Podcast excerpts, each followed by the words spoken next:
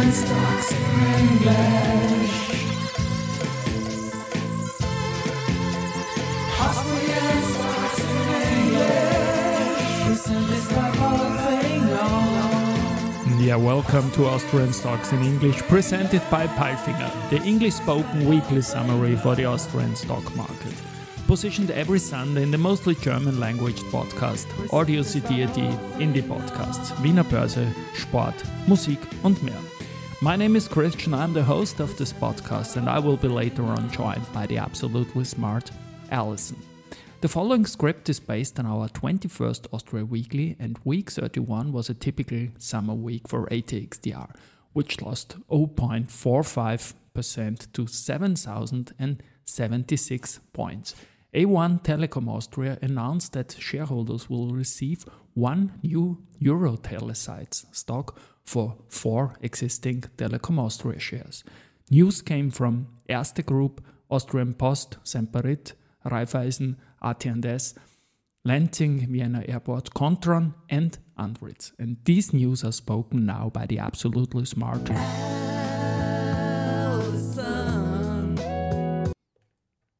Thank you, Christian, for calling me absolutely smart. And these were the news of week 31. Monday, Erste Group. Erste Group Bank AG reported an operating result of 2.7 billion euros for the first half of 2023. This year-on-year increase of 44.5% was driven by favorable developments across all earnings components, including the net trading result and net interest income. Erste Group's net profit amounted to 1.49 billion euros, H1 2022. 1.14 billion euros. The cost-income ratio improved to 47.9%, 55.1%. The volume of loans to customers increased to 204.9 billion euros, plus 1.4% year-to-date, with around 1 billion euros in new green loans extended during the reporting period. Deposits increased by 7.6% to 241.1 billion euros. Despite the challenging stock market environment, the number of security savings plans increased by 18.3% year-on-year to over 1 million for the first time.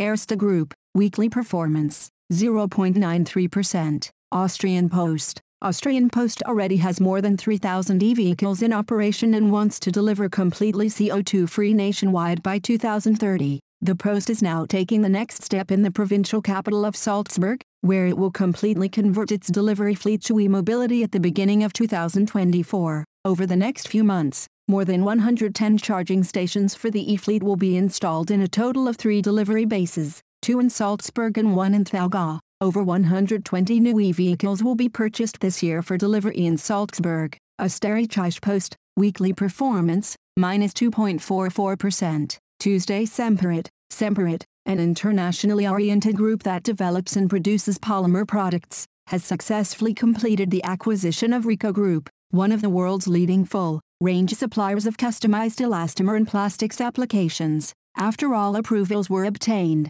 the closing took place on July 31, 2023. Rico generated revenue of approximately 90 million euros in the financial year 2022 and employs more than 500 people in Austria, Switzerland and the USA. Semperit, weekly performance, 0.74%. Raiffeisen Bank International, Raiffeisen Bank International, RBI achieved profit after tax from continuing operations of 1.327 billion euros in the first half of 2023, exceeding the figure for the same period last year, 1.299 billion euros, by about 2%. Consolidated profit amounted to 1.235 billion euros, 477 million euros lower than in the previous year. The main reason for this decline is the gain from the sale of the Bulgarian subsidiary bank of 453 million euros, which was recognized in the first half of 2022. RBI further reduced its business in Russia in the second quarter of 2023. Russia contributed 35.1% to RBI's operating result in the second quarter.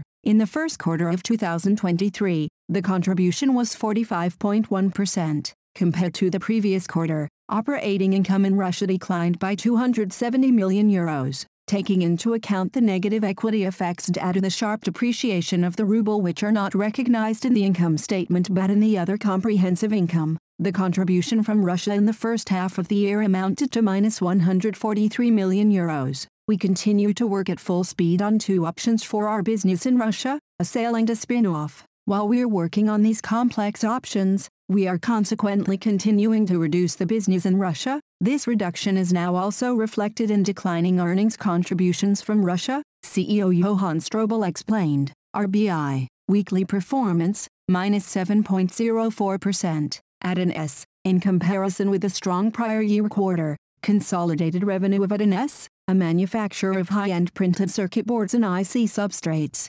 declined by 28% to 362 million euros in the first quarter of 2023/24, PY 503 million euros. This decrease was primarily driven by the cooling demand dynamics, in particular for IC substrates, which AT&S was already faced with in the second half of the previous year. In the Electronic Solutions segment, the decline compared to the prior year quarter was caused by the absence of a new model series of mobile phones. EBITDA declined by 45% from 137 million euros to 75 million euros. The decline in earnings is primarily attributable to the decrease in consolidated revenue. Profit for the period decreased by 96 million euros to euros minus 2 million. AT&S, weekly performance, 2.84%. Wednesday Lenzing, the business performance of the Lenzing Group, a leading global supplier of specialty fibers for the textile and nonwoven industries, largely reflected the subdued market trends in the first half of 2023.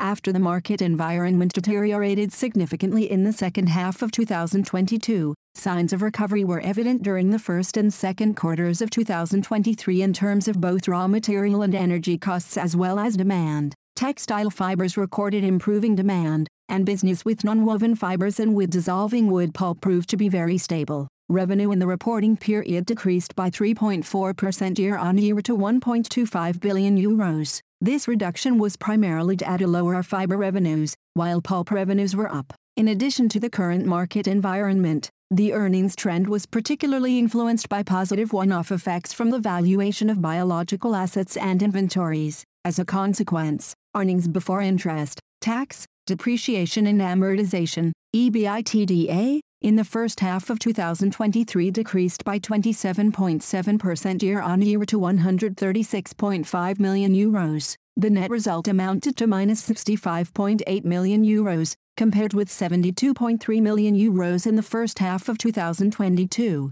Lenzing, weekly performance, minus 6.32%. Vienna Airport, as a result of the positive development of passenger numbers, Flughafen AG has raised its passenger forecast for this year. Flughafen AG now expects approximately 28.5 million passengers at Vienna Airport, previously 26-27 million, and roughly 36.5 million passengers for the Flughafen Group, including Malta and Košice, previously 32-34 million. As a result, management also expects significantly higher revenue and a significant increase in EBITDA and profit for the period compared to the guidance of January 19, 2023. Guidance as of January 19, 2023, revenue around 830 million euros, EBITDA at least 325 million euros, net profit before minorities over 150 million euros. The investment volume should be lower than in the previous forecast, around 135 million euros, at around 100 million euros. Flughafen weekly performance, minus 0.75%. Thursday Lenzing, the Lenzing Group, world-leading provider of specialty fibers for the textile and nonwoven industries, has been awarded platinum status in the EcoVadis CSR rating. The rating comprehensively covers the four most important practices in the area of corporate social responsibility, environment, fair working conditions and human rights, as well as ethics and sustainable procurement. Lenzing, weekly performance, minus 6.32%. Kontron, with its Q2 results, the new Kontron AG underlines the strength it has gained by focusing on the IoT market. Organic revenue grew 15.2% to 283.2 million euros, Q2 2022 245.6 million euros. Net income reached 17.4 million, plus 93%, with an order entry of 310.2 million euros and a resulting book-to-bill ratio of 1.1.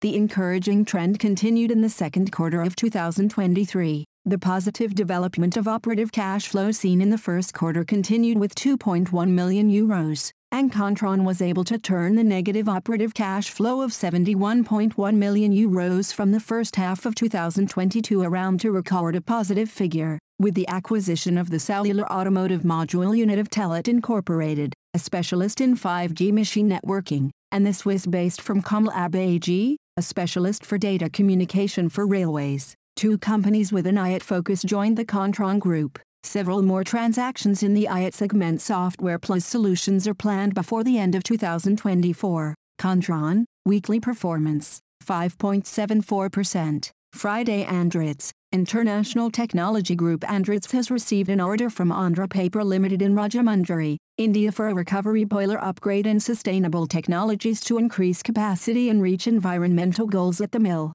along with the recovery boiler capacity upgrade. The order also includes an ash leaching system which will remove non-process elements, minimize chemical loss in the recovery cycle and improve runnability and life of the recovery boiler, and a lime kiln which will reduce solid wastes and gaseous emissions. Sir Reddy Millety, Senior Vice President, Mill Operations, of Andhra Paper Limited says, with this investment, we will be using Andritz's proven technologies to improve reliability and efficiency at our Rajahmundry mill. Andritz, weekly performance, minus 1.26%. And now bye bye from Alison. And Christian, we wish you a great week. Hear you next Sunday.